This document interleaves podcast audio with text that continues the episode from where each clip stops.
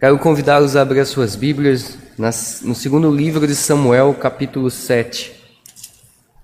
Segundo livro de Samuel, capítulo 7. Nós estaremos meditando em todo o capítulo, mas por hora estarei lendo apenas os três primeiros versículos. Segundo Samuel, capítulo 7. A palavra do Senhor diz assim: Sucedeu que, habitando o rei Davi em sua própria casa, tendo-lhe o Senhor dado descanso de todos os seus inimigos em redor, disse o rei ao profeta Natã: Olha, eu moro em casa de cedros, e a arca de Deus se acha numa tenda.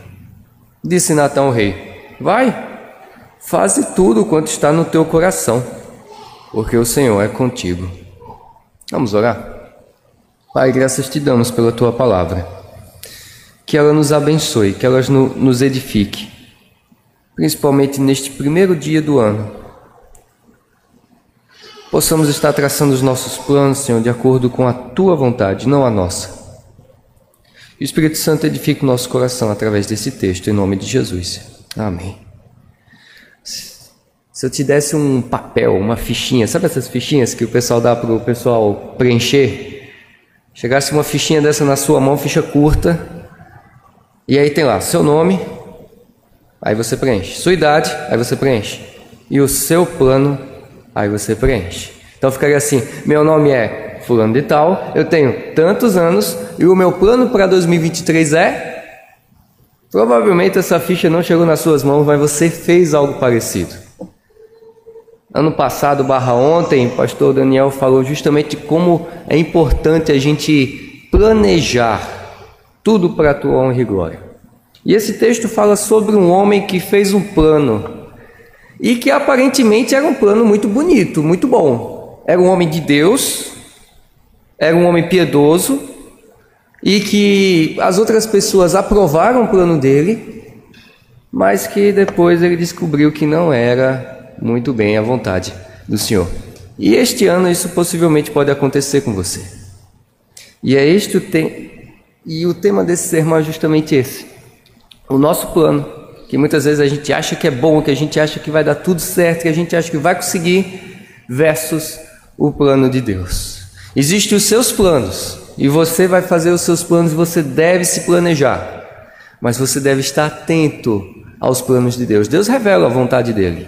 Tem algumas que não vão ser reveladas, mas tem outras que são claramente reveladas na palavra do Senhor.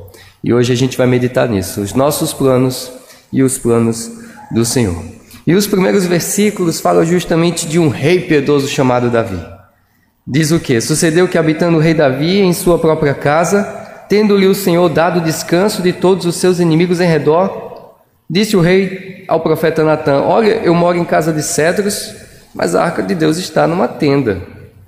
E aí Natã disse: Vai, Faz tudo o que está no teu coração, segue o rumo do teu coração, porque o Senhor é contigo. Meus irmãos, quem era Davi? Davi era um rei, mas não apenas um rei que administrava o reino, mas ele era um guerreiro. Ele ia para as batalhas, ele estava junto com seus soldados, ele empunhava a espada. Mas neste capítulo 7, a gente vê o rei Davi, o rei guerreiro, o rei que travou várias lutas num momento de descanso. A vida da gente é assim: tem os momentos de luta e tem os momentos de descanso, né? E a gente gosta quando Deus nos dá momentos de descanso.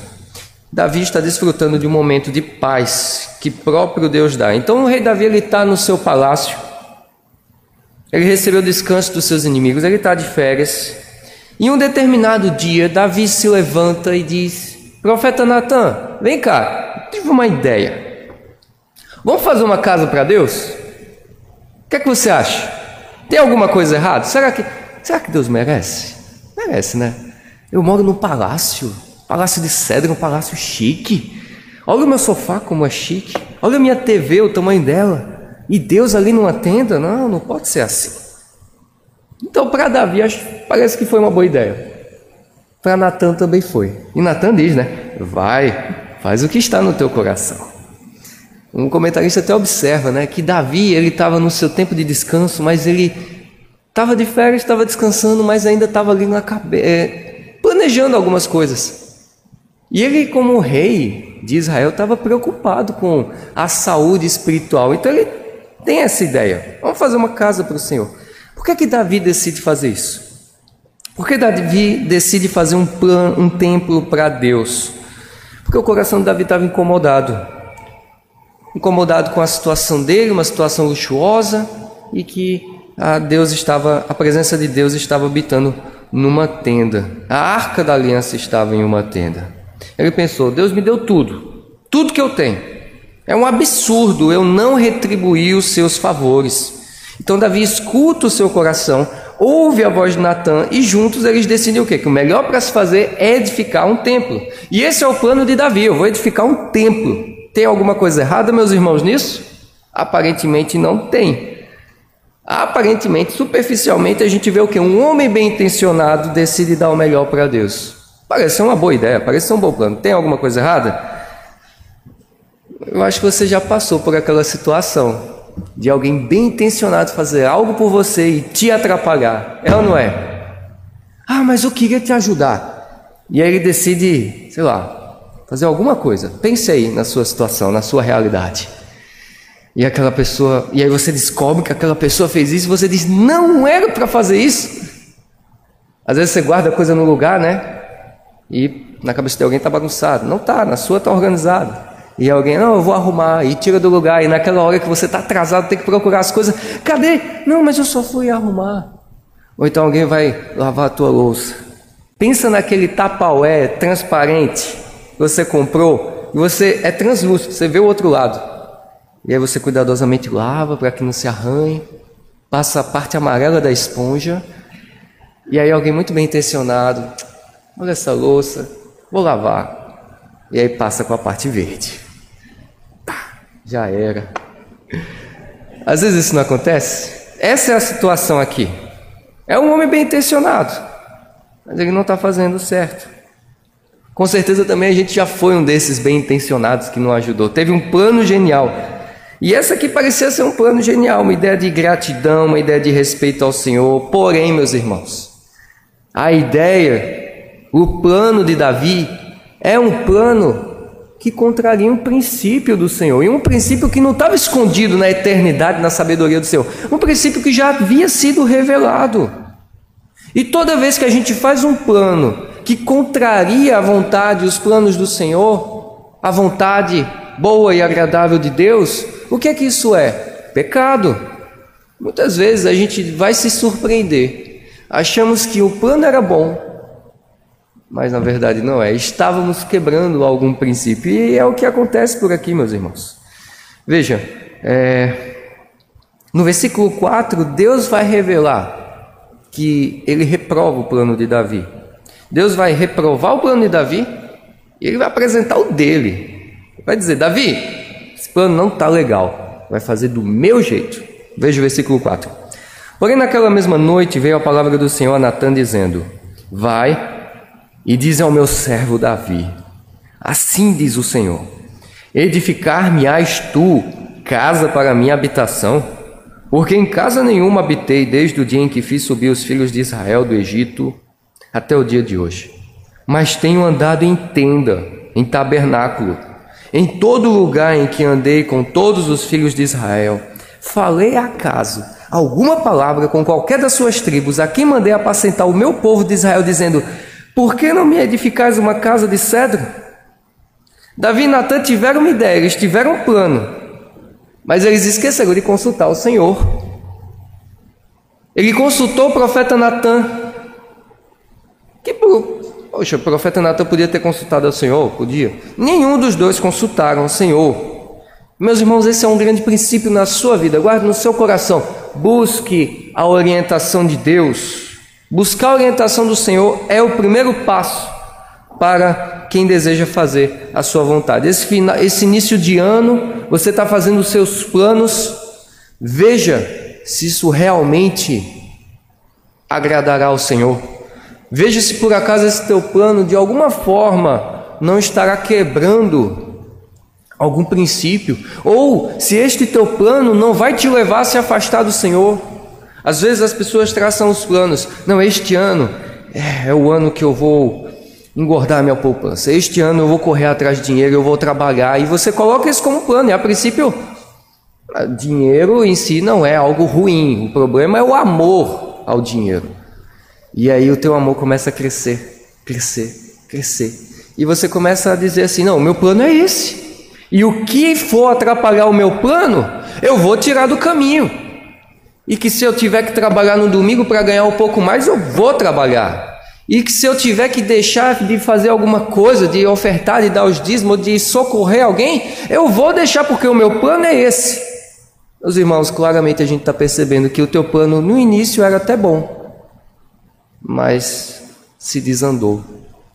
Davi e Natan tiveram um plano, mas não procuraram a orientação do Senhor. Em nenhum momento Deus havia dito que era para fazer uma casa para ele. Em nenhum momento. Deus diz: Eu não mandei eu não disse, ah, eu não estou me sentindo bem nessa tenda. Ah, aqui está muito frio, está muito calor, preciso de uma casa melhor, cadeira está meio desconfortável. Não, Deus nunca fez isso. Mas também Ele nunca proibiu, né, pastor? Não é assim que a gente trabalha. A gente trabalha com o que Deus manda e não o que Deus não proibiu. Esse é um grande princípio na sua vida. Faça o que explicitamente Deus nos ensina. E aí, como é que fica? Deus não mandou, mas também não proibiu? Por que, que Deus não gostou da ideia de Davi? Êxodo 25, versículos 8 e 9, fala justamente de Deus ter dito: Vocês vão construir uma tenda para mim. Ele falou isso para Moisés, falou isso há muito tempo. Há muito tempo Deus havia expressado a sua vontade. Onde estará a minha presença especial? estará nas tendas, estará no tabernáculo. Ele havia dito isso para Moisés. Ele disse: Vocês vão fazer uma habitação. E ele descreveu minuciosamente como seria essa habitação. Era essa a ordem do Senhor. Então Deus já havia falado algo a respeito disso, Davi. O profeta Natan, Deus já tinha dito para Moisés. Mas faz tanto tempo, será que ele não mudou de ideia? Não, não mudou de ideia. Se ele por acaso for mudar alguma coisa, ele vai avisar. Ele não avisou. Então, o que está em circulação, o que está em vigência, é o que ele havia dito para Moisés. E é interessante saber o seguinte: os propósitos de haver um tabernáculo ali. Existe uma simbologia nisso, existe um significado nisso. O tabernáculo havia sido milimetricamente projetado pelo Senhor. E a gente, você que leu a Bíblia, você sabe, não estou dando spoiler. Você sabe que o templo mais para frente, a casa do Senhor, o templo foi construído sim. Mas não foi Davi que projetou, e não foi Davi que construiu, mas Deus projetou e Deus disse como ia ser. Deus tem os planos dele. Deus tem o plano dele. E, e assim como todo pai terreno, nosso Pai Celeste quer que nós obedeçamos a Ele. 1 Samuel 15, 22, 23 diz: Porém, Samuel disse: tem porventura o Senhor tanto prazer em holocaustos e sacrifícios, quanto em que se obedeça a sua palavra? Eis que obedecer é melhor do que o sacrificar. Sabe quando isso foi dito? Isso foi dito pelo profeta Samuel para Saul. Quando Saul, ele já várias vezes desobedecendo ao Senhor, ele, ele diz: Não, Deus mandou eu ir ali, Deus mandou eu matar os animais, não, eu vou fazer melhor do que Deus. É, ele não diz ao pé da letra isso. Mas a vontade pode ser parafraseada disso. Então vou fazer melhor do que Deus. Rapaz, Deus mandou eliminar esses animais. Olha essa ovelhinha como é gordinha. Olha esse boi, essa vaca, tudo. Eu vou sacrificar para o Senhor. Veja, aparentemente é algo bom. E o que é que Samuel diz? Melhor é obedecer do que sacrificar. E a consequência disso foi ruim. Samuel diz assim: Visto que rejeitaste a palavra do Senhor, ele também te rejeitou a ti, para que você não seja rei.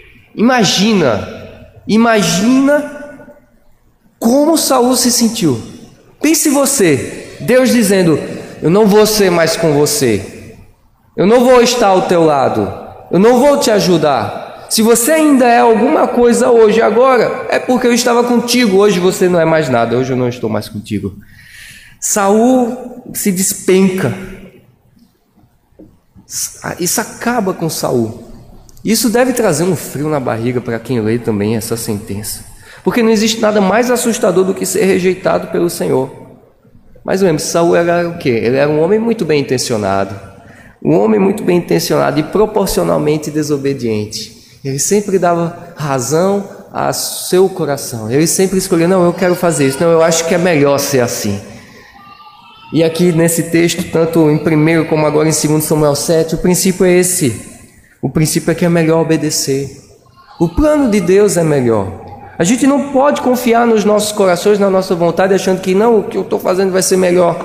Jeremias já disse: o teu coração é enganoso e é desesperadamente corrupto. Deus manda a gente aceitar a palavra dele. Porque os pensamentos de Deus são mais altos do que os nossos. E Deus quer que o seu povo obedeça a sua palavra.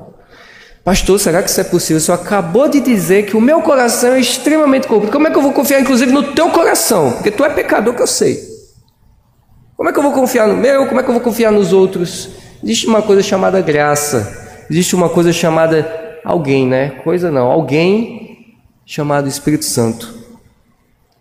E esse Deus, o próprio Deus, Trino, Pai, Filho e Espírito Santo. O Espírito Santo atua no coração daqueles. E ele vai, por exemplo, nos convencendo que a palavra de Deus é a palavra de Deus. E ele vai nos ajudando a tomar as decisões corretas. A gente precisa fazer isso. Orar. Deus vai nos dando as instruções. Ore. Peça orientação. A gente vê diversos lugares na Bíblia os líderes da igreja perguntando o que é que a gente faz. E aí eles oram, eles param, vamos parar, vamos orar, vamos ler a Bíblia, vamos orar, vamos jejuar, para que a gente possa estar tomando uma decisão correta, fazendo um plano correto. Eles não iam na louca, eles não iam tipo assim, pega a Bíblia e abre aí. Se for um versículo positivo, é porque Deus quer, se for negativo, Deus não quer. Não, é uma coisa séria. E é possível sim você encontrar a vontade do Senhor, ela está revelada na Bíblia. Leia Leia com dependência do Espírito Santo e você vai poder elaborar os seus planos de uma forma agradável ao Senhor. Veja o versículo 8 então. Deus continua falando. Agora, pois, assim dirás ao meu servo Davi: Assim diz o Senhor dos exércitos: Tomei-te da malhada de trás das ovelhas para que fosses príncipe sobre o meu povo, sobre Israel, e fui contigo por onde quer que andastes Eliminei os teus inimigos diante de ti, fiz grande o teu nome, como só, só os grandes têm na terra. Preparei lugar para o meu povo, para Israel, e, para, e o plantarei para que habite no seu lugar e não mais seja perturbado. E jamais os filhos da perversidade o aflijam como dantes. Desde o dia em que mandei, houvesse juízes sobre o meu povo de Israel. Dar-te-ei, porém, descanso de todos os teus inimigos também o Senhor te faz saber que Ele, o Senhor, te fará casa. Então, além de gratidão, é possível a gente identificar através da palavra de Deus, através dessa sentença, dessa fala do Senhor, é possível identificar nas propostas de Davi um sentimento de retribuição a Deus, ou até mesmo de compensação. Davi pensou da seguinte forma: Deus me deu uma caixa, casa muito luxuosa, então, portanto, eu vou dar para ele uma casa também. E nesses versículos nós vemos Deus rebatendo isso, ele rebobina a vida de Davi perante os olhos dele, e ele mostra que não foi apenas um palácio luxuoso que eu te dei, Davi. Desde o princípio eu estava contigo, desde que você estava ali intocado, esquecido pelos teus irmãos, teus irmãos na guerra, você ali com as ovelhinhas, eu estava ali contigo. E fui eu que tirei dali e te coloquei no trono. Uma casa não é nada, nada em comparação com o que eu fiz na tua vida, Davi, o que eu venho fazendo e o que eu farei e como eu tenho cuidado do povo do Senhor. Meus irmãos, a gente pode pecar. Podemos pecar no sentido de a gente fazer algo com um sentimento de retribuição, um sentido de compensação. Às vezes a gente pode pecar quando a gente traz os nossos dízimos e ofertas nisso. A gente pensando assim, não, eu estou compensando aqui o que Deus fez. Rapaz, o que Deus fez na sua vida é irrecompensável. Não tem valor. Não tem como você dizer assim, agora estamos kits, Senhor. te dei as ofertas, fui, fiz isso, vim aos cultos. Não existe isso, não existe isso. Jesus, inclusive, condenou aquelas pessoas que erguem os olhos para o céu, batem no peito e dizem: Ó oh, Senhor, como eu sou bom, ainda bem que eu não sou como aqueles outros. Ele reprova essa turma assim, mas ele nos incentiva a sermos humildes, a sermos como na história que ele contou, como um publicano que diz ao Senhor: "Ser propício a mim, porque eu não mereço. Ó Senhor, eu preciso da tua graça. Eu não posso retribuir. Não há nada que eu possa fazer que chegue aos pés à sombra do que o Senhor faz na minha vida." Às vezes a gente pode cometer esse erro sutil o erro de querermos compensar as coisas que Deus faz. O princípio aqui, a atitude que a gente tem que ter é como aquela música que fala: Não tenha sobre ti um só cuidado, qualquer que seja, pois um, somente um, seria muito para ti. É meu, isso é Deus falando, é meu, somente meu todo o trabalho. E o meu trabalho é descansar em ti, em mim. E por fim, Deus diz: aqui nesse texto que ele mesmo vai fazer casa. Davi, eu mesmo vou fazer essa casa. Não é você, sou eu. Eu farei essa casa. E eu farei do meu jeito. Eu que vou decidir a altura do pé direito. Eu que vou decidir a cor do sofá, das paredes, tudo vai ser do meu jeito, não vai ser do seu jeito, Davi. Então a gente vê, meus irmãos, que, e a gente vai ver agora, que os planos de Deus são muito, mas muito melhores do que os nossos. Olha o versículo 12. Quando teus dias se cumprirem e descansarem com teus pais, então eu farei levantar depois de ti o teu descendente que procederá de ti,